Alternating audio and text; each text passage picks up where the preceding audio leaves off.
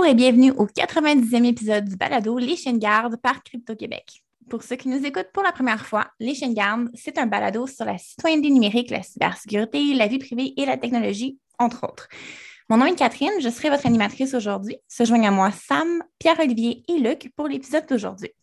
Au menu, vulnérabilité et brèche de données récentes, topo ransomware, un détour en Biélorussie et on vous parle du très controversé passeport vaccinal. Commençons actualité avec Luc. Oui, euh, j'ai hâte de parler du passeport vaccinal, mon Dieu, ça me tente.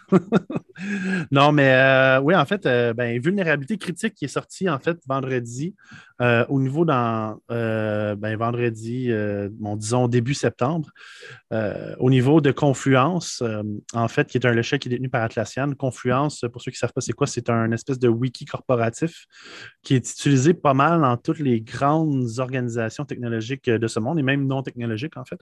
Euh, c'est un logiciel qui est, utilisé en fait pour stocker plein d'informations reliées à l'entreprise, aux opérations de l'entreprise, euh, euh, des audits ou des informations internes, si on veut. Donc, c'est un logiciel qui est très largement utilisé. Puis, dans le fond, la vulnérabilité, elle a été détectée vendredi fin PM, évidemment. Et là, il faut comprendre que c'est très typique hein, des acteurs étatiques de faire savoir d'une manière ou d'une autre qu'il y a une vulnérabilité dans un logiciel juste avant que tu t'en ailles dans un long, un long week-end. Et pour avoir travaillé moi-même sur des attaques euh, le jour de Noël, euh, je peux vous dire que quand Noël commence, c'est un bon moment pour un acteur étatique d'aller pirater dans des systèmes parce qu'il n'y a plus grand monde qui sont disponibles à être rejoints se rappelle pour aller euh, retourner au bureau, s'occuper d'une brèche ou d'une attaque. Fait que dans le fond, dès vendredi PM, tard, c'est le long week-end à cause du congé de la fête du travail. Puis le US Cyber Command, euh, département, dans le fond, de la, si on veut, de cybercommande, euh, cyberdéfense euh, des États-Unis, a, émis un tweet dans lequel il disait cette vulnérabilité-là, dans le fond, les vulnérabilités sont classées sur une échelle de 10. Cette vulnérabilité-là est classée 9.8 sur 10, fait comme extrêmement critique. Puis vous n'avez pas le temps d'attendre genre que vous revenez de vacances mardi parce qu'on a, a déjà détecté qu'il y a des acteurs étatiques étrangers qui ont ou des, groupes criminels qui ont des groupes de pirates, euh, si on veut, euh, malveillants, qui ont commencé à en, en, abuser. vous devez aller appliquer la patch immédiatement. Vous ne pouvez pas attendre la fin de semaine. disons que ça a commencé le long week-end pour beaucoup de gens d'une manière assez palpitante. Puis dans le fond, au passage, les experts du gouvernement américain en cyberdéfense ont écorché euh, la compagnie qui détient euh, Confluence, qui s'appelle Atlassian. C'est une compagnie australienne euh, qui détient aussi notamment Jira, détient Jira qui est un logiciel de, si on veut, de, billetterie en soutien technique ou en, support dans le milieu des technologies. Et puis d'autres logiciels, notamment, il y avait Bitbucket. Ah oui, il y avait Trello aussi Trello, qui est un espèce de euh, logiciel, euh, si on veut, de la gestion de projet, surtout peut-être plus en mode agile ou en mode Kanban. Euh, donc, donc c'est ça. Puis ils se sont fait critiquer au passage parce qu'il paraîtrait que, bon, ils ont des, gens qui sont au milieu dans le milieu de la défense américaine, remettent de plus en plus en question leur méthode de gestion de la sécurité. Donc, à voir où ça, ça va s'en aller. Mais bon, mettons que ça a été une des grosses nouvelles ben, il y a eu d'autres vulnérabilités depuis, là, mais je dirais que ça, ça a été pas mal la grosse nouvelle euh, dans le milieu des vulnérabilités euh, au cours des dernières semaines. C'était un bon long week-end pour les gens en InfoSec. Euh. Oh oui. Oh wow. mais là, c'est patché. C'est patché, mais il faut, ben, il faut appliquer la patch. Fait que si jamais vous avez votre. si jamais vous êtes dans une entreprise puis Confluence est accessible euh, via Internet. Allez, allez, voir vos sysadmins ou allez voir les gens qui sont euh, aussi techniques ou en charge de l'administration de ces serveurs-là, puis dites-leur d'appliquer la patch au, plus, au PC. Parce que si c'est accessible par Internet, euh, c'est vulnérable. Cool. Ben, merci pour cette mise à jour. Donc, pour la suite, avec Pierre-Olivier, on aborde un peu ce qui se passe avec le Canada versus Chelsea Manning. Oui, exact. Ben, le Canada veut bloquer l'accès au pays à Chelsea Manning. Donc, c'est des officiers à Ottawa qui veulent bloquer son entrée. Donc, euh, premièrement, Chelsea Manning, c'est qui? C'est une ancienne analyste euh, en intelligence aux États-Unis. Donc, euh, il y a 10 ans, elle avait révélé de l'information secrète à propos de la guerre en Afghanistan et en Irak. C'était notamment des cas de perte civile causés par les militaires américains. C'était à, Wikileaks qu'elle avait révélé ça, me semble, puis elle s'était fait arrêter. Exact. Puis elle avait été euh, emprisonnée, là, puis traitée vraiment comme de la marde, euh, carrément. Puis 2013, c'est ça, 2013, elle a été jugée et euh, trouvée coupable pour une peine d'environ 35 ans de prison. c'est assez long. sa situation au Canada a été résolue depuis environ 2017. Donc, dans l'article, ça dit qu'elle a rentré quelques jours en 2018. mais que le, le garde frontalier peut refuser l'accès à toute personne qui a une peine de prison de plus de 10 ans. Donc, c'est un peu ça le cas qui arrive. Elle, c'est sûr, elle veut aller en appel. Donc, euh, le tribunal va entendre l'appel le 7 octobre. Donc, le point de vue du Canada, c'est que le crime est trop dangereux pour qu'elle rentre au pays. Et euh, les avocats qui le défendent disent que c'est euh, empêcher un sonneur d'alerte d'entrer au pays. Ça va à l'encontre de la Constitution canadienne et des droits de liberté de presse. Donc, c'est un peu ça la controverse. OK, on sait-tu. ah, puis c'est ça, on ne sait pas, hein, c'est qui qui bloque à Ottawa? C'est-tu genre les. C'est-tu genre euh, des ben, agences? la, ben, c'est la commission, ce serait la commission de l'immigration et du statut de réfugié du Canada. C'est eux qui statuent sur. OK.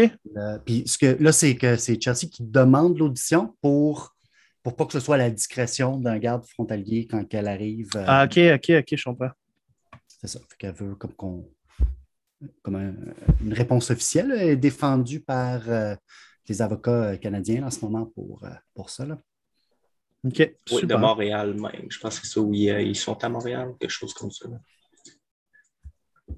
En tout, cas, Montreal. en tout cas, ils ont, ils ont, le, ils ont le cœur à bonne place. Ça doit être, ça doit être des Montréalais.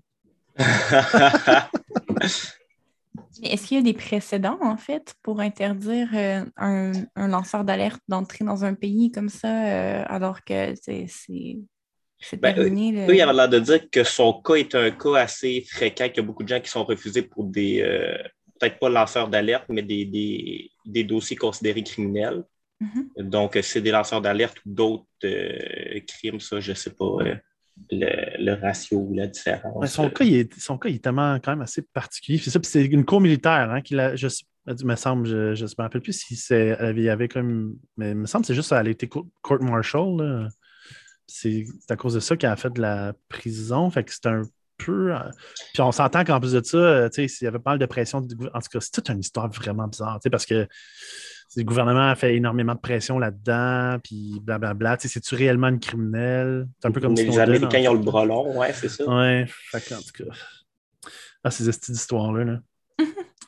ben, surtout qu'on ne se considère pas comme étant une espèce de. Bi... Euh, c'est quoi le nom, là, des villes pour les réfugiés, à Montréal, c'était une ville, il y avait un nom pour ça, mon Dieu, j'ai oublié.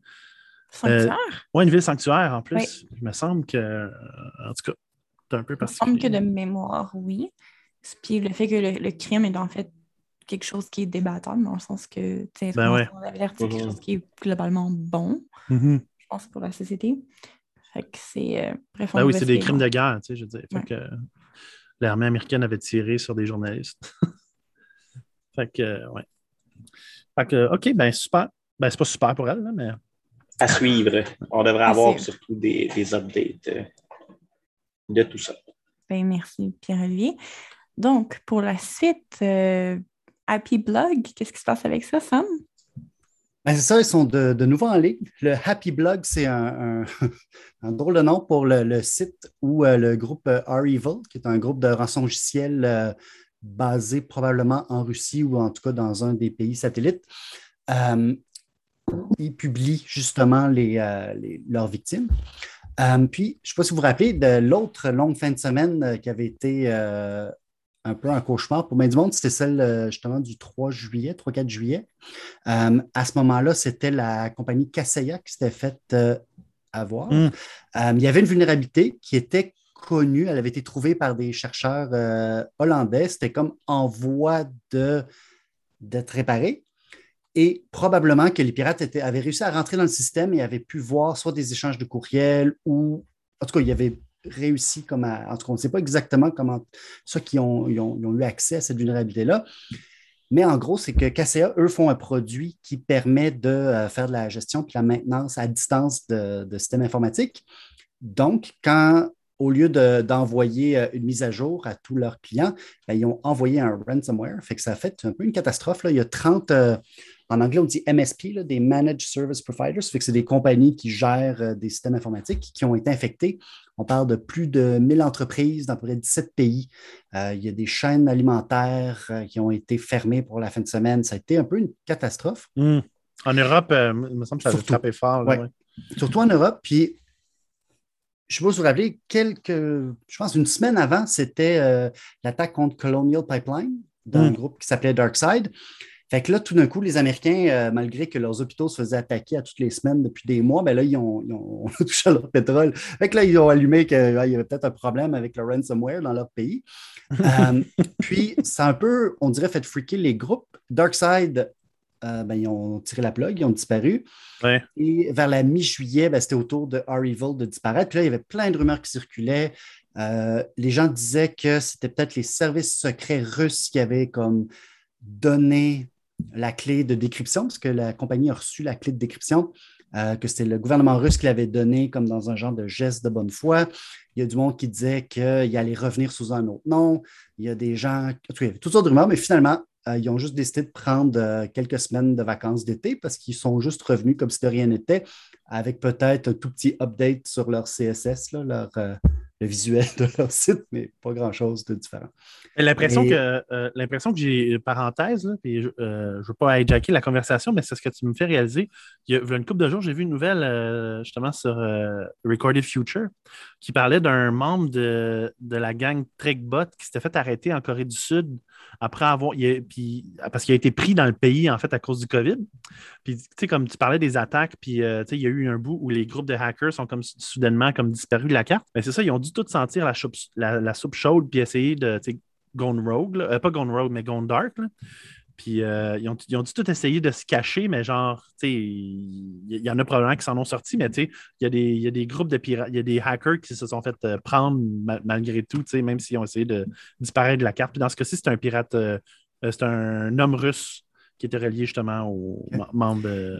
Ben ça, mais il n'y a pas si longtemps que ça, c'était des gens reliés au groupe Clop qui s'étaient fait arrêter aussi. il y avait eu des saisies, tu sais, ça avait comme fait quand même du bruit un peu. Mais eux aussi, euh, je pense que la semaine dernière, ils ont recommencé à, poster des nouvelles victimes. Puis, fait c'est ça. C'est quand même des organisations un peu tentaculaires où que, tu peux en couper un bout, mais il, reste d'autres bras qui continuent. Euh. Ouais, c'est ça. Des fois, les autres bras ont besoin de vacances aussi, puis disparaissent une couple de semaines en juillet. c'est ça. Alors, si on commence à monitorer des, comptes Instagram, je pense qu'on pourrait peut-être commencer à les identifier. Euh, soudainement, il y a un doute commence à poster des, trucs de ses vacances, un, compte qui n'est pas actif autrement que quand ces groupes-là. Euh, je suis sûr qu'on retrouverait là, qui sont partis en vacances pendant un petit bout de ces là Donc, euh, arrivons, c'est comme ça qu'on disait. Est-ce qu'il y a des choses à surveiller par rapport à des ransomware, dans le fond, principalement? OK. Merci, Sam. Et euh, dans la même euh, gamme d'idées un peu en termes euh, d'un leak, une brèche récente, PO? Oui, il y a une fuite de données d'environ 500 000 usagers et mots de passe pour les VPN de Fortinet. Donc, le VPN, pour ceux qui ne sont pas trop familiers, c'est ce qui vous permet de vous connecter sur le réseau de l'entreprise à partir de l'extérieur de la maison, par exemple. Donc, si quelqu'un a votre usager, votre mot de passe, potentiellement pourrait se connecter à l'entreprise. Donc, le leak viendrait d'un dénommé Orange qui a lancé le forum de Hacking RAM et qui opérait potentiellement l'opération Groove Ransomware, où on a trouvé aussi un lien vers euh, les données qui ont été euh, fuitées. Donc, le site Bleeping Computer a analysé le fichier. Il y avait environ 500 euh, 000 usagers pour environ 12 800 machines. Donc, lui, on vérifie les adresses IP, puis on fait une carte aussi avec la localisation des machines. Euh, ce que je trouve drôle, c'est qu'on n'a pas le Canada dans euh, hmm. les adresses IP qui ont été qui ont été leakées finalement. Donc, je trouve ça un peu bizarre parce qu'au Canada, il y a quand même euh, beaucoup d'entreprises qui utilisent ces produits-là. Pourquoi que ce n'est pas là? C'est une question que je me pose. Ouais. Ben, je peux confirmer qu'il y en a parce qu'il y, a une liste qui, a été, qui a été rendue publique. Là. puis j'ai vu tantôt quelqu'un qui a fait un peu la, le, travail d'analyser les adresses IP, puis il a quand même trouvé plusieurs euh, entreprises québécoises. Ça fait que là, il n'y a rien encore d'officiel. Il va falloir comme. Faire un suivi là-dessus. Un suivi mhm. là-dessus. Sam euh, Harper va être sur le dossier. Mais de ce que je comprends en plus, euh, tu sais, là, je fais une recherche, mais je, me, rends compte qu'en fait, en fin 2020, Fortinet aussi a été la cible de, d'une fuite de données de 50 000 VPN. Fait que, c'est. Ça se poser des questions. Ouais, je pas, une bonne journée pour être le PDG de Fortinet. Non, puis pour tous ceux qui ont euh, ces genres de routeurs-là en entreprise aussi, aller changer vos mots de passe, aller faire des mises à jour, c'est toujours très important. Euh, sauf c'est peut-être une bonne journée pour acheter des actions. Mais tu sais, ça me coûte 500 000, ça me semble pas beaucoup de comptes, là, considérant que c'est des comptes d'entreprise puis que ça, ça doit aller vite. là. Je pense que mon employeur qui est 10 000 euh, employés, ça va vite. C'est combien d'entreprises globalement qui s'en être affectées? Une centaine? Ils disent Mille, 12 000 peut-être. machines, à savoir s'il y a des machines qui sont dans plusieurs entreprises, puis à savoir s'ils font un compte VPN pour chaque employé. Ah, peut-être qu'il y a ouais, beaucoup ouais. d'employés, puis peut-être que c'est des comptes administrateurs pour le support à distance, des choses comme ça qui peuvent être encore euh, à vérifier. All right. Fait qu'une autre chose euh, pour les gens d'InfoSec à tenir compte euh, entre Confluence et Fortinet, ça va bien? Ça va bien? Ah, je pense qu'on va avoir beaucoup de travail au cours des prochaines années à rapporter les fuites. Ça ne va pas en diminuant depuis qu'on a commencé Crypto-Québec. Correct, ça nous fait du contenu pour le podcast. Ben, merci, Bio. Donc, on poursuit un peu en un voyage en Biélorussie, I guess. Euh, Qu'est-ce qui se passe avec les cyberpartisans là-bas? Euh, ben, c'est ça. En tout cas, ça, honnêtement, c'est une histoire. euh, J'ai vraiment hâte de voir la version euh, film là, de, de cette histoire-là. là. Euh, me, semble, me semble que tu aimes ça, ce sujet-là, spécifiquement. Ça fait plusieurs fois que tu en parles. Ouais. Tu nous Ouais, en parles. ben, puis- honnêtement, euh, j'ai passé vraiment beaucoup de temps sur Yandex Translate dans les dernières semaines à essayer de comprendre ce qui se passait. Donc, c'est ça. En gros, pour mettre un peu dans le contexte, là, le président Loukachenko est au pouvoir là depuis 2004, donc quand même depuis quelques années. Euh, et il avait réussi quand même à rester au pouvoir parce que le- la Biélorussie était vue un petit peu comme un succès dans les années 2000. Ça a été un pays qui a évité un peu la crise économique catastrophique qui a frappé la Russie euh, quand elle a passé, euh, quand ça, il y a eu l'installation du, néolibéralisme puis la vente de la plupart des actifs de l'État. La Biélorussie a décidé de continuer à garder les entreprises étatiques, de continuer avec un régime de, planification centrale. Puis c'était beaucoup basé sur le fait qu'ils recevaient du pétrole très bon marché de la Russie. Fait que la Russie leur donnait du pétrole, leur vendait du pétrole bon marché. Euh, D'ailleurs, euh, selon un article de, de- du journaliste euh, biélorusse Tadeusz Giskan, euh, c'était 30% des exportations alors qu'ils ont zéro pétrole chez eux. Fait que, ils n'ont Mm. pas de pétrole Wow, sous leur ok. sol, mais c'était quand même 30% des exportations. Il n'y a pas si longtemps, il disait aussi qu'il y avait, par exemple, je ne sais pas quel pourcentage de leur PIB venait de l'exportation de crevettes alors qu'ils n'ont comme pas d'accès à la mer, parce que c'est ça. Fait que, il y a comme des, des choses, ils reçoivent des choses qui, qui revendent ailleurs. OK. 2011, ben, la Russie était tannée de donner ça pour rien, fait qu'elle a dit ben, c'est fini. Et là, ça a fait, ça a quand même euh, causé une crise économique importante et la popularité de Lukashenko a comme diminué. Hmm. Euh, ce que le journaliste expliquait, c'est qu'il y avait un genre de, de- de contrat social de ben, c'est correct, on a moins de liberté, mais au moins Ça va on bien. est confortable. tu sais. Du Là, pain, ben, du pain et des jeux. Fait que tant qu'il y a de la bouffe et que ça va bien, on ne se révolte pas. Là, il y avait des élections en 2015 qui a quand même gagné malgré que sa, sa- sa- sa popularité diminuait. C'était principalement parce que là, c'est la guerre en Ukraine à ce moment-là. Puis Lukashenko était vu comme la personne qui pouvait préserver la sécurité et l'indépendance du pays Mm. euh, face à, à la Russie. Puis là, pour la première fois en 2020, là, il a comme senti la soupe chaude. Puis il y avait trois opposants un peu sérieux là, qui, qui, euh, qui s'étaient présentés puis qui étaient quand même assez populaires. Puis là, il y avait comme un risque que, euh, qu'ils ne gagnent pas. Mon Fait Dieu, que- c'est tellement terrible pour quelqu'un qui est au pouvoir depuis pratiquement 20 ans. Là. Oh. c'est ça.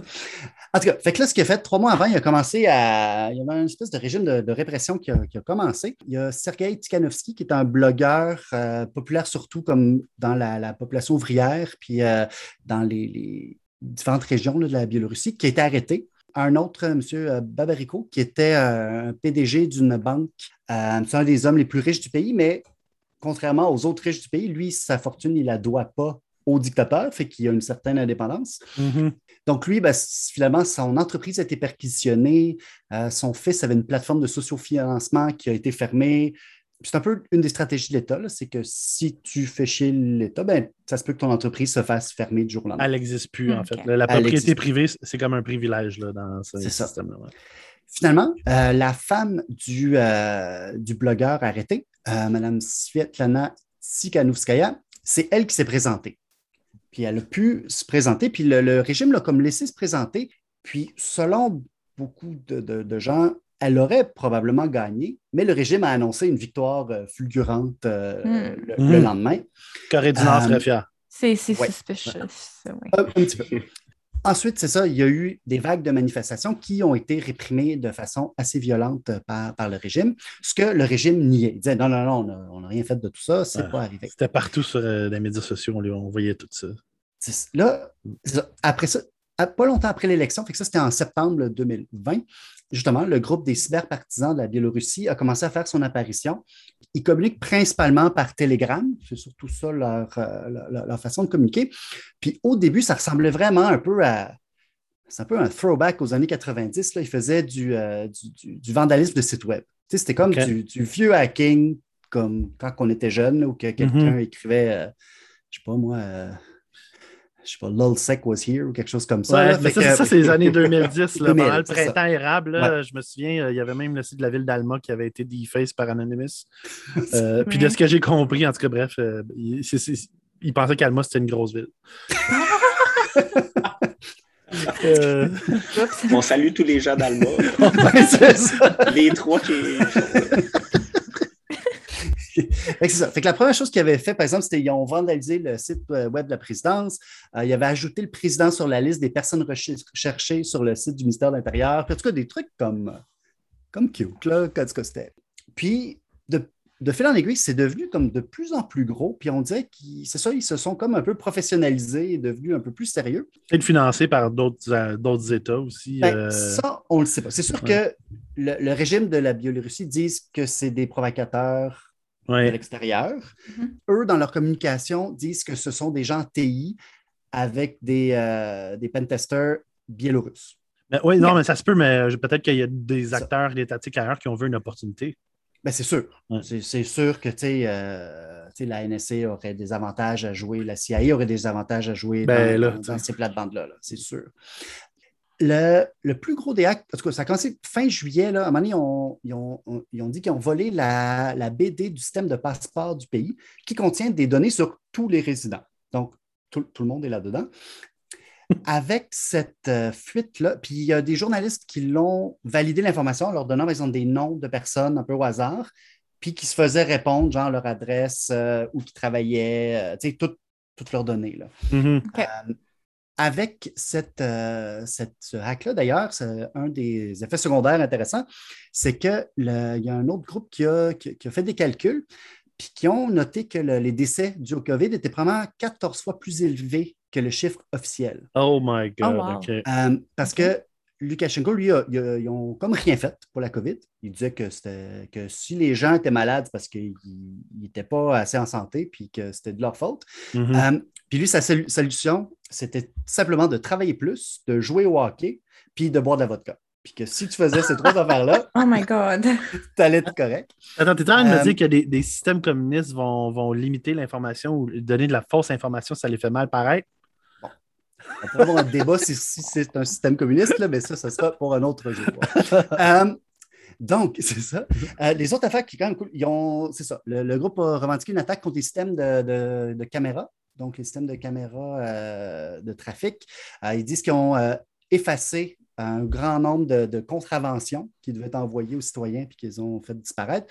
Puis, ce qui est peut-être un peu plus, plus d'impact plus récemment, c'est qu'ils ont attaqué les, bases de données des employés du ministère de l'Intérieur. Ils ont des listes, par exemple, des gens qui ont mouchardé, stoulé leurs voisins pendant les manifestations. Il y a aussi, par exemple, ils ont coulé des noms, adresses où habitent des agents du KGB, des agents euh, Hmm. de la police. Puis aussi euh, beaucoup de- de- d'enregistrements de, conversations parce que finalement, le régime mettait tout le monde sur écoute, dont, par exemple, les policiers qui se parlent entre eux. Fait que là, ils ont coulé, par exemple, des, euh, des conversations où les policiers disent ben, Je nous reçu l'ordre de matraquer les gens, puis de faire ci, puis de faire ça. Fait que, en tout cas, quand même quelque chose de assez. euh, en tout cas, si vous voulez, il y a le Bloomberg qui ont sorti un article quand même euh, très détaillé sur le sujet euh, en anglais qui, qui- qui vaut la peine d'être lu. Et euh, c'est ça. Fait que je pense que c'est un truc à suivre. Euh, puis je pense qu'on va en savoir plus euh, dans les, les prochaines semaines et les prochains mois. là. Wow, OK. Il, y a Wow. comme, il y a, il y a comme plein de choses à, à commenter. là, le 14 fois, le nombre de cas, euh, le fait que ce soit des gentils pirates qui éliminent les contraventions de tout le monde. Cool. Euh, le- tout le monde sous-écoute. C'est, mon Dieu, puis tout est dans une même base de données? Ben, on a d'en avoir attaqué plusieurs. tu sais, Ils ont la, parce que disons, on a la, la- Puis Comme je dis, il y a une partie de ça que c'est du Yandex Translate. Fait que, tu sais, je- on, y va aussi avec ce que disent les pirates. Est-ce que tout ce qu'ils disent est, vérifié? Non.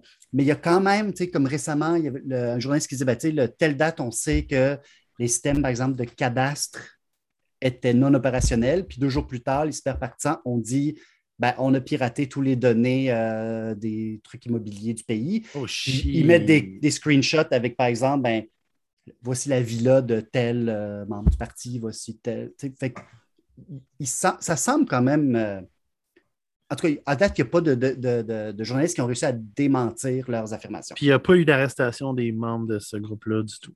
Non. Mon Dieu, c'est bien palpitant cette histoire. Quand même, surtout, j'ai regardé un peu l'article de Bloomberg justement qui conclut que le groupe progresse vers un moment X. Oui, ben, c'est ça peut parce qu'il y a plusieurs groupes. Il y a un autre groupe que j'ai moins eu le temps de regarder, les euh, euh, Flying Storks. En tout cas, c'est comme. Euh, excusez, je ne sais pas comment vous traduire ça, là. mais en tout cas, eux, ils ont l'air de faire comme de la. ils posent tout le temps des photos d'explosifs puis de rails de train. Là. Fait que, ça a l'air plus. de sabotage. Ils disent qu'ils sont en train de répertorier. Un peu genre résistance française. Ben, ils disent qu'ils répertorient tous les lieux euh, de faiblesse du régime. Puis que le moment X, c'est un moment où que. Parce que la répression a fait aussi que les manifestations ont diminué parce mhm. que les gens euh, étaient un peu tannés de se faire euh, taper dessus. Puis il y a quand même encore 600 personnes, je pense, en prison suite à ça. OK. Fait que là, il y a une espèce de résistance qui s'organise jusqu'à un moment. Tu as des anciens policiers qui ont parti d'un groupe qui s'appelle Bipol. puis eux sont comme à l'extérieur du pays, sont comme en, exil, mais ils travaillent avec ah, ces hackers-là. Donc, c'est aussi pour ça peut-être qu'ils sont capables de rentrer parce qu'ils ont des anciens du régime qui leur disent comme quoi faire puis comment les ben, systèmes ouais. Puis si, si ces gens-là étaient au gouvernement, ben, c'est peut-être qu'ils ont approché justement des, gens de d'autres euh, États pour aller chercher du soutien euh, XY technique, financier ou quoi que ce soit aussi, peut-être. C'est vraiment. Puis, tu sais, là, on ne touche même pas à plein d'autres. Il y a des problèmes sur la frontière. Euh, mm-hmm. La Biélorussie est accusée en ce moment de, de transporter des réfugiés de l'Irak vers la frontière avec leurs voisins, puis comme des mhm. employés, comme pour, causer du, chaos chez, leurs voisins. En tout cas, c'est comme assez. Euh, donc, c'est un sujet qui est très peu couvert dans la presse euh, occidentale. Je veux dire, l'article de Bloomberg, c'est le premier que je voyais autre que dans des petits blogs obscurs. Puis, euh, ben, j'en ai vu sur, sur Twitter, ça en parlait d'un groupe InfoSec un peu, puis euh, dans ces affaires-là, mais honnêtement, c'est vrai que ça n'a pas été rapporté. on s'entend justement que ben là, tu parlais du moment X, ça veut dire que peut-être que bientôt, il va y avoir une espèce de tentative de coup d'État ou quelque chose genre, on ne sait pas, ou en tout cas, une ben, espèce de moment où il va y avoir une. Ben, c'est ça. Dans leur communiqué, c'est un peu ça. Le moment X, c'est le moment où on, on, lance comme un peu des attaques un peu partout. Mm-hmm. c'est comme aussi une application X c'est pour ça que je dis que ça fait très film des années 90. Là, mm-hmm. euh, puis l'application X va pouvoir dire comme où sont les lieux euh, comme névralgiques du système et tout ça. en tout cas, oh my God! Wow! OK, mais c'est effectivement, euh, ça file comme un film vintage de hacking. un peu genre Tom Clancy, là, style ou quelque chose genre. Là. Clairement, genre de choses qui ferait un film d'espionnage underground quand même assez intéressant. Wow, ben merci Sam pour cette couverture-là super intéressant à suivre. Euh, ça aussi, j'imagine, dans les prochaines semaines slash mois, euh, à savoir qu'est-ce qui se passe avec ça. D'ailleurs, euh, Sam, on continue. Le prochain sujet, c'est le tien aussi, là, avec tout ce qui se passe avec ProtonMail, qui est quand même intéressant. C'est quand même une grosse nouvelle, ça, pour vous. Oui, quand même. C'est ça. Ben, c'est quelque chose qui semble être arrivé. Tu sais, c'est arrivé que le. le, bon, commençons par le début. Donc, c'est ça. Il y a un militant français qui a été arrêté euh, dans la foulée d'occupation de bâtiments à la place euh, Sainte-Marthe à Paris. Euh, il y a eu un mouvement sur deux fronts. Il y avait des manifestations pour le climat. il y avait comme des groupes environnementalistes qui, prenaient des, bâtiments qui occupaient la place. Puis il y avait aussi un mouvement anti-gentrification. il y avait, ils ont eu plusieurs bâtiments occupés dans les dernières années dans, dans ce quartier-là de, de, Paris, dans le 10e arrondissement. Et là, la police a demandé à ProtonMail de leur donner des informations sur un compte, euh, sur une adresse courriel. Parallèlement à ça, il aurait aussi demandé à Instagram de leur donner des données sur euh, les administrateurs de, groupes ou de comptes. Mais ça, par exemple, je n'ai pas vu d'autres détails sur le côté Instagram, parce que c'est juste ProtonMail qu'on a entendu parler. Euh, la réponse, c'est ça. Le ProtonMail ont publié une, une mise au point cette semaine pour, premièrement, dire qu'ils trouvaient que l'utilisation par les autorités de la, de la loi, que c'est une utilisation abusive de la loi parce que ProtonMail doit se soumettre à, la loi suisse et dans des cas de crimes graves, ben, ils doivent comme coopérer. Et dans ce cas-ci, ça a été classifié comme un crime grave. Je pense que la France avait utilisé des lois antiterroristes. Oui, ben, euh, parenthèse, mais pour beaucoup de pays, les militants environnementaux, de plus en plus, sont considérés comme des menaces à la sécurité nationale. Fait que, euh, il faut savoir que dans beaucoup de pays occidentaux, euh, si vous êtes dans une organisation de genre, vous pouvez être visé justement par ce genre de situation-là. C'est ça. Fait là, ce qu'ils ont, dans leur mise au point, ils disaient que l'encryption des courriels ne peut pas être contournée. Ils ont, essayé de, rassurer les, leurs utilisateurs et utilisatrices que euh, le contenu des courriels n'a pas été donné, il ne peut pas être donné parce qu'eux-mêmes n'y ont pas accès. Ils n'ont pas le droit de donner, de donner au gouvernement étranger. C'est même illégal en Suisse de remettre, par exemple, au gouvernement euh, américain ou au gouvernement d'un autre pays. Mais là, c'était le gouvernement suisse qui disait donnez-nous des informations il y a aussi l'obligation qu'un utilisateur soit averti si un tiers euh, demande l'accès aux données, mais ils n'ont pas répondu parce que j'ai vu, par exemple, sur Twitter et ailleurs, des gens sur Reddit aussi, les gens disaient ben, est-ce que vous avez averti l'utilisateur? Puis je n'ai pas vu de réponse. Donc, hmm. ça, on ne sait pas s'ils l'ont fait. Ils expliquaient aussi que euh, la loi suisse régit différemment les services de VPN. Donc, il n'y a pas de loi qui peut obliger à loguer les adresses IP des utilisateurs de VPN, alors que la loi permettait de le faire pour courriel. De, ce, que, je comprends, c'est que ProtonMail ne va pas loguer par euh, de façon euh, routinière les adresses IP, mais là, c'est que la loi, la Cour les a obligés à commencer à le faire pour un utilisateur en particulier, puis là, ils n'ont pas eu le choix de le faire. Ils ont d'ailleurs mis à jour leur site pour dire qu'ils peuvent être, que c'est euh, je dis que c'est comme en cas de bris de la loi suisse, un ProtonMail peut être obligé de loguer l'adresse IP. Donc, ce qui disait, un, ben, faites pas chier la Suisse. C'était leur premier conseil. Leur autre, c'était que, ben, je pense un peu le, conseil que la sécurité, c'est des couches. Là, fait que ProtonMail tout seul, ce n'est pas nécessairement euh, la, fin de l'histoire, puis que si tu as besoin qu'on ne sache pas t'es qui, ben, utilise Tor pour accéder à notre service. Euh, ils ont d'ailleurs euh, un site Onion, donc un, site sur le, réseau Tor pour accéder au courriel. Puis si la personne avait utilisé un VPN pour accéder à son compte de courriel, ben, là non plus, il n'y aurait pas eu son adresse IP. Parce que tout ce qu'ils ont pu donner, puis on a c'est à cause de l'adresse IP qu'ils l'ont retracé, là, finalement? Oui, parce que tout ce qu'il y avait, c'était hmm. l'adresse IP, mais il y avait aussi euh, l'appareil. Fait qu'il y avait, euh, hmm. il y avait, c'est ça, le, type d'appareil avec un, numéro d'identification. Fait qu'il y avait quand même ah. ça aussi. Fait qu'un petit enjeu de littératie numérique qui, a fait en sorte que la personne ne savait pas qu'il fallait qu'elle se protège avec un VPN ou Tor ou euh, whatever. En même temps, je comprends parce que sur le site web de ProtonMail, c'était quand même écrit en gros courriel anonyme. Ben oui, mais je veux dire, tu ne peux pas te fier à ce qu'ils disent non plus d'une certaine manière. Faut ben, je pense que de là est venu un peu le tollé autour de ça. Oui, c'est ça. Mais c'est ça. Ben, c'est intéressant de savoir euh, les lois euh, suisses euh, qui entourent la gestion des VPN versus la gestion des courriels aussi.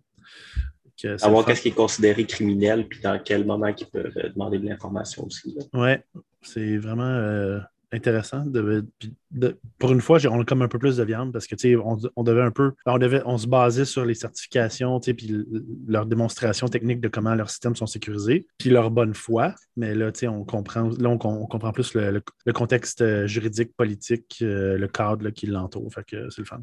Il y a aussi, je vois sur l'annonce, justement, le communiqué de presse officiel de ProtonMail qui dénonce l'usage de la loi sur la terreur telle que la France s'en est servie mm étant abusive.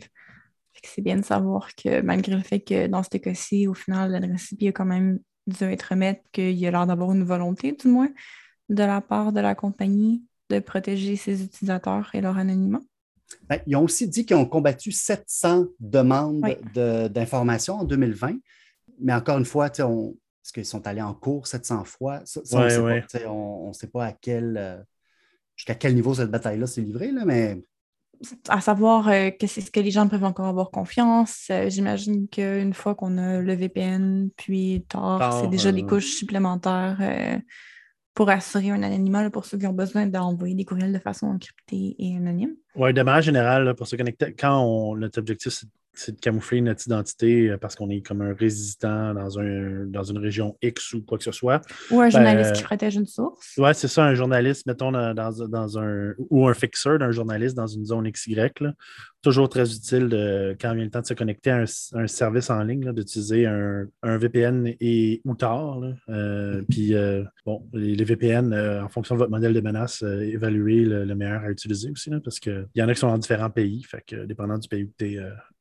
Tu prends un autre VPN en fonction de où tu es, mais en tout cas, bon savoir pour euh, les futurs. euh, si vous êtes dans une organisation environnementale, sachez que en Occident, de manière générale, beaucoup de pays, que ce soit aux États-Unis ou même au Canada, euh, la GRC, la, GRC, je pense qu'il en avait parlé publiquement, là, justement, là, les, militants environnementaux euh, qui considèrent un peu plus radicaux euh, vont être sur une liste, euh, vont, eux, peuvent être représentés un espèce de danger à, la sécurité nationale, là, fait qu'ils sont, sont plus surveillés. C'est faux quand même, considérant euh, les changements climatiques et tout ça. Wow. Ouais. Bon à savoir. On va à la job. On va à la job. On va aller Alright. beaucoup de contenu pour les podcasts. Parlant euh, aussi de vie privée, il y a toute la situation avec Apple, qui a quand même eu euh, beaucoup de discussions euh, parmi les experts en cybersécurité. Encore une fois, Sam, euh, Apple recule sur le projet de scanner les appareils finalement. Oui, mais c'est ça, il y a peut-être euh, deux semaines à peu près, on avait publié un texte là-dessus sur le, blog de, de Crypto-Québec. Fait que si vous ne l'avez pas lu, euh, je, vous, invite à le faire, qui explique un peu les, enjeux. En gros, là, si on fait un résumé rapide, Apple avait annoncé des mesures de protection des enfants. En tout cas, c'est comme ça qu'ils l'ont amené. L'idée, c'est qu'en ce moment, les images qu'on met sur iCloud sont scannées. Euh, mais là, ce qu'ils voulaient commencer à faire, c'était scanner les images sur les appareils des utilisateurs. Puis au début, ça devait être les images qui allaient être, tu sais, quand on met le backup, euh, backup sur le cloud. là. Fait que Ouais. c'est- fait que Mhm. si tu allumais un backup sur le cloud, à ce moment-là, tes images allaient être scannées. En gros, la façon que ça fonctionne, c'est qu'on peut faire un hash d'une image. Un hash, c'est euh, c'est qu'on prend une image, on la passe à travers un calcul mathématique complexe, puis là, ça nous donne une série comme de, de chiffres. Et, ça, ça permet d'identifier. Fait que App- Apple, ce qu'il faisait, c'est qu'il comparait les hashes des images qu'on a sur notre téléphone avec une liste de hashes qui sont euh, reconnus comme étant euh, du matériel d'abus sexuel de mineurs et, mais avec un certain niveau de flou où ce qu'on pouvait détecter quand même des images si tu la changeais un peu. Fait que, tu sais, si tu zoomais, si tu croppais, si tu la changeais un petit peu, ben, ça allait quand même euh, la, la- la détecter. Et disons que les gens, se- se- beaucoup de gens en- qui travaillent en, en vie privée ont, euh, ont sonné un peu euh, les cloches d'alarme avec plusieurs problèmes avec ça. Donc, c'est ça. Ouais, mais c'est pour protéger les enfants. Oui, mais l'enfer est, pavé de bonne intention. là. C'est, Ouais, euh, non, je sais. C'est ça. Mais tu sais, la, la- la C'est- liste c'est- C'était une blague. C'est ça. Mais le- ben, un, il disait, tu sais, il y a, il y a- y a plusieurs applications qui te permettent d'envoyer des photos à quelqu'un d'autre Mhm. euh, qui vont être uploadées. Fait que déjà, il disait, ben, tu veux faire euh, du trouble à quelqu'un, mais tu lui envoies une photo, puis à ce moment-là, euh, c'est ben, c'est la police qui débarque chez lui. Mhm. Euh, il y avait aussi le fait qu'une fois que l'infrastructure est là, ça peut être très tentant pour euh, certains régimes de rajouter des choses. tu sais. Je veux dire, Ben oui, est-ce oui, que- oui. est-ce qu'on va mettre des mimes sur le réchauffement climatique euh, dans la banque de données de choses à, Uh-huh. à scanner? On va Euh, pas envoyer une photo de l'album de Nirvana. Tu vas te C'est faire avoir. oh, Ouais, ou tu sais, euh, c'est un peu, euh, tu sais, exemple, justement, quand Google voulait opérer en Chine, puis le gouvernement chinois a dit, ben là, tu contrôles les moteurs de recherche, ben voici les mots que, qui ne qui, qui pourront pas être répertoriés ou indexés ou euh, ce genre de choses-là. Fait que ça va un peu dans le même sens. Imagine un, un régime dictatorial qui dit, ben, toutes les photos liées à telle histoire ou à telle affaire, je veux pas qu'ils soient publiées, euh, tu sais. Ou Tu si peux tu avoir prends un une photo contrôle, de ton euh, enfant, tu sais. Puis, Tu prends une photo de ton enfant dans le bain ou n'importe quoi euh, de bonne foi pour les, les archives familiales, puis Ouais. c'est la liste après. Là. Mhm. c'est ça. Fait que là, ils ont décidé, ils n'ont pas dit qu'ils ben, qu'ils le feraient pas, mais on dit qu'elle allait prendre le temps de réévaluer. Puis, en tout cas, fait qu'on va voir. Je... À voir si c'est pas juste attendre que la poussière tombe puis l'intégrer sans le dire trop fort. Ben, la- ben, cas, ils, ils doivent rien, ben, ils doivent quelque chose à leurs actionnaires, mais fondamentalement, euh, je veux dire. ben, je la- les réactions étaient quand même, en général, euh, optimiste en disant ben, si il, annonce comme un, délai, c'est bon signe. Ça veut Mhm. dire que qu'ils ont quand même entendu les critiques, puis que, parce que c'est quand même leur marque de commerce depuis, euh, depuis San Bernardino surtout. là. Oui, oui, Euh, absolument, ouais. C'est vraiment c'est l'entreprise qui protège la vie privée. Ouais, mais C'est ah, ça. ouais, Alors que ça, ça c'est quand même mal à leur branding ouais.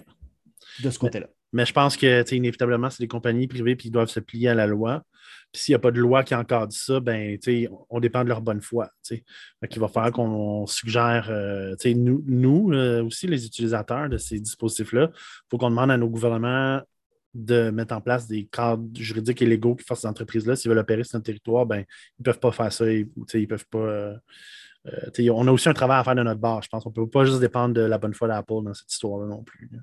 À, à savoir si les gouvernements ont l'intérêt de vouloir protéger les données comme ça, étant donné que ça peut être utilisé comme on, Ah on vient de voir justement avec. Ben, euh, c'est ben, c'est plutôt la pression contraire. Je veux dire, cette- ce genre de mesure-là elle vient parce que les autorités mhm. veulent des. Ben oui, ils veulent faciliter leur travail. C'est un peu normal. tu sais, Eux autres, leur job, c'est de pogner des crottés. fait que pour pogner des crottés, ben, ils veulent avoir. Ils veulent, le, le plus facile, c'est pour eux autres le mieux. Là, on s'entend. là. À la place, au lieu d'avoir à rajouter, à embaucher plus de gens, entraîner plus de gens, payer plus de fonds de pension, à des salaires, des bonnes conditions, ben, si la compagnie à la place, ça peut nous donner accès directement à ces systèmes. C'est la Mhm. meilleure chose, là. ça va nous. Fait que, c'est sûr que, ouais, mais en même temps, c'est leur job. Fait que, on ne peut pas s'attendre à ce qu'ils se disent, hey, rendez notre job compliqué non plus. Fait c'est un peu notre job, je pense, de les, euh, des citoyens, là, de, de- de faire un peu de pression aussi, là, je pense. Je pense que dans ce cas-ci, il y a quand même eu de la pression assez forte, considérant Ouais, a que ça a été de- euh, entre euh, Edward Snowden qui euh, appelait ça du INARC, euh, puis tous les gens qui ont un peu suivi, étant donné la plateforme de ce monsieur-là aussi, puis qui ont parlé au point de faire reculer Apple, c'est quand même un bon signe qu'on a encore Mhm. une influence pour ce genre de truc-là, puis que ça sert à quelque chose de se lever, puis de dire qu'on n'est pas d'accord avec quelque chose. Mhm, absolument. Est-ce que c'était le, le topo total pour euh, ce qui touche Apple pour toi, Sam? Oui.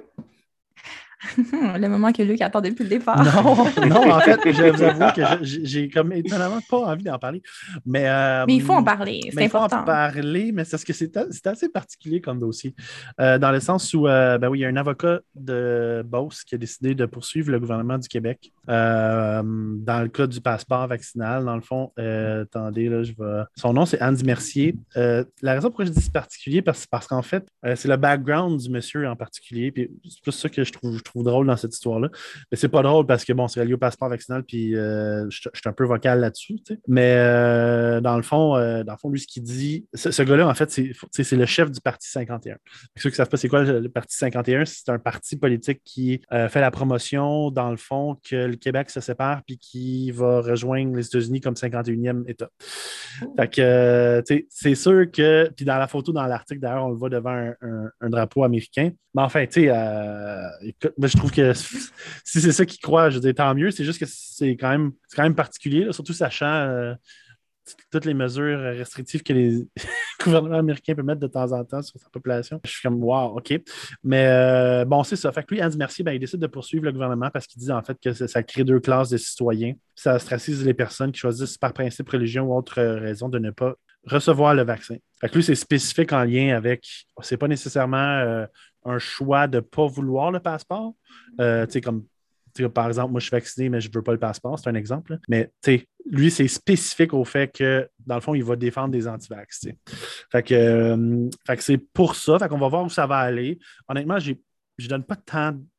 On verra bien, là, mais c'est parce que les lois en lien avec l'état d'urgence euh, sont assez. euh, mettons que le gouvernement a beaucoup de pouvoir, fait qu'on va voir, là, mais je ne sais pas tant où c'est que ça risque d'aller. Mais ça va peut-être amener un débat, cependant.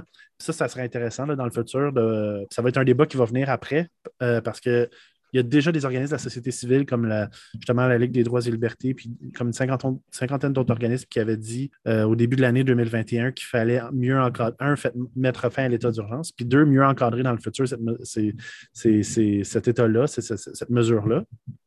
Ça va peut-être être amené à, soutenir euh, ce débat-là sur un meilleur encadrement des mesures d'urgence dans le futur. ça peut être quand même intéressant, mais, euh, mais c'est ça. C'est intéressant de savoir qu'il y a déjà une certaine résistance qui s'organise à ce niveau-là, mais à voir si on s'entend que ce n'est pas un grand recours collectif, un grand cabinet qui se révolte en particulier euh, sur ce dossier-là. ça reste un. Quand, ben, une personne politique qui vient d'un parti politique là, qui fait ça, on ne sait pas s'il le fait pour. Euh, il y a matière à poser les, la raison derrière ça. Est-ce que c'est d'avoir de la visibilité ou c'est parce qu'il y a des réelles convictions à voir? Mais bon, bref. il y a cette personne-là qui se, qui se soulève et euh, je trouvais ça. Euh, je trouvais ça très drôle. Ben, pas très drôle, mais c'est ce que le Parti 51, je ne le connaissais pas. Fait que quand j'ai vu, quand j'ai découvert ça, j'ai fait Mon Dieu, mon Dieu, parlons de cette, de partie politique faible. Mais euh, puis je voulais te parler qu'il y a quand même une certaine euh, résistance qui, s'organise, mais bon, à, savoir si c'est une résistance euh, réelle. L'histoire le dira. Qui vivra verra, comme on dit. tu es allé chercher ta carte de membre? écoute, écoute, je, me demande, tu sais, après ça, si, mettons, je m'en vais aux États-Unis, j'ai-tu comme des rabais dans des, dans des commerces américains, tu sais, parce qu'ils sont comme, ah, c'est des amis? C'est des, des chums qui veulent euh, joindre euh, l'union. Est-ce qu'ils voudraient même de nous? C'est. Euh, je sais pas ça. Ils se sont posé la question. ça, serait drôle. On se sépare pour aller rejoindre, puis ils, font... ils, nous refusent. Non, merci. oh, God. Ça serait la déchéance complète et totale du mouvement souverainiste? Mais enfin, c'est ça. Euh, mais sinon, euh, je peux peut-être passer euh, en conclusion, Kat, ça te va, pour parler un peu de Crypto-Québec, juste pour, dans le fond, les gens qui nous écoutent. Dans le fond, vous avez connu Crypto-Québec sous, sous une forme où on était ben, de 2015 jusqu'à 2018 ou 2020, si on veut.